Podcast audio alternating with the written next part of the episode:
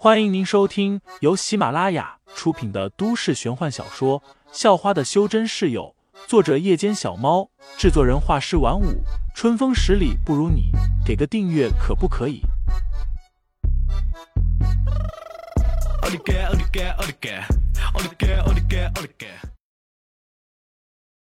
第四十八章二胡独奏下。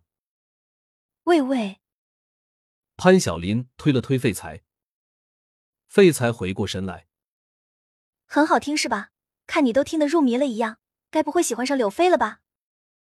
潘晓林带着嘲讽的语气说道：“你的二胡独奏就快到了，还不去舞台后面准备一下？”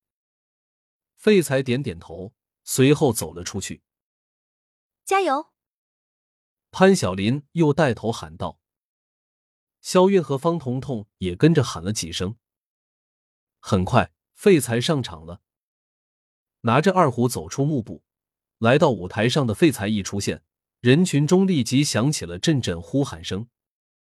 这不像是欢呼，也不像是贺道彩，反而像看见了什么出乎意料的东西。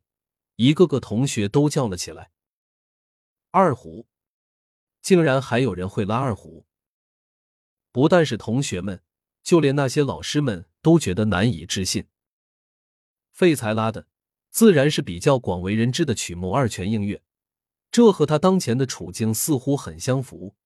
家人三年前就坠入河里，不知所踪，最有可能的便是都已经走了，再也不会回来，只留下他孤身一人。想到这，废材的心中生出了些许凄凉。从琴弦上流淌出来的一个个音符，像在哭泣、叹息，沉重无比。又像是呐喊，倾诉着命运的不公。人群中一直都有点嘻嘻哈哈的潘晓林，在这一刻竟然动都没动过了。那张永远挂着笑容的脸，悄然滑下了一滴泪水。而肖韵早就不知道擦了多少次眼泪，两只眼睛都是又红又肿。方彤彤作为废材初中时的好友，又了解废材家里出的事情。更是明白此时此刻废材的心情，他很想冲上去紧紧抱住废材，给废材最大的安慰。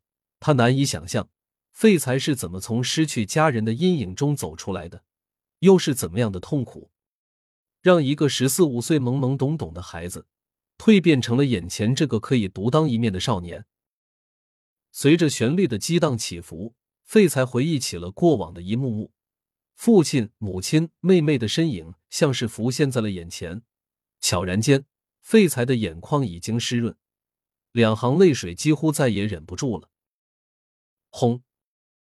废材犹如听见了不知何处传来的一声巨响，而他的整个灵魂像是从肉体中脱离出来了一般。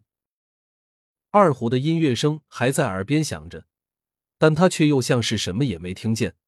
整个世界都是一片宁静，前所未有的宁静。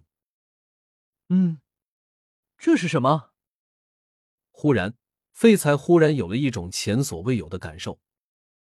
他像是感觉到了许多的生命，包括坐在舞台前的同学们，以及他们脚下的一棵棵小草，还有藏在草中的各种小虫子，甚至是更远处的一棵棵树木。校园外的大街上，来来往往的行人，掠过夜空的飞鸟。但最后，他对人和动物的感受变弱了，对各种花草树木的感受则是突然变强了。他感受到了更大范围内的树木。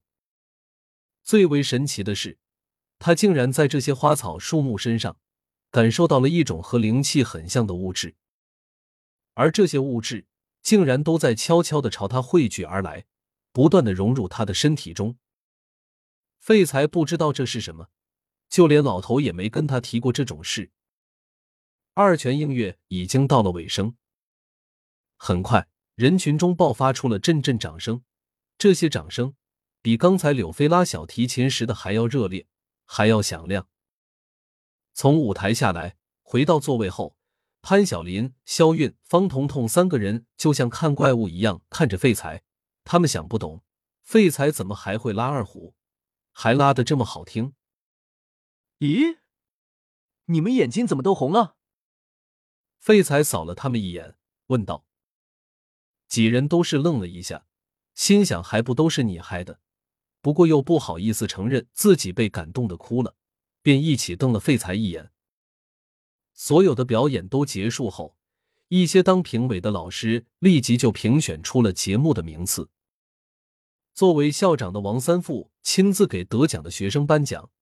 王三富接过老师们递给他的统计结果，发现得分最高的果然就是废材。这个废材真是了不得啊！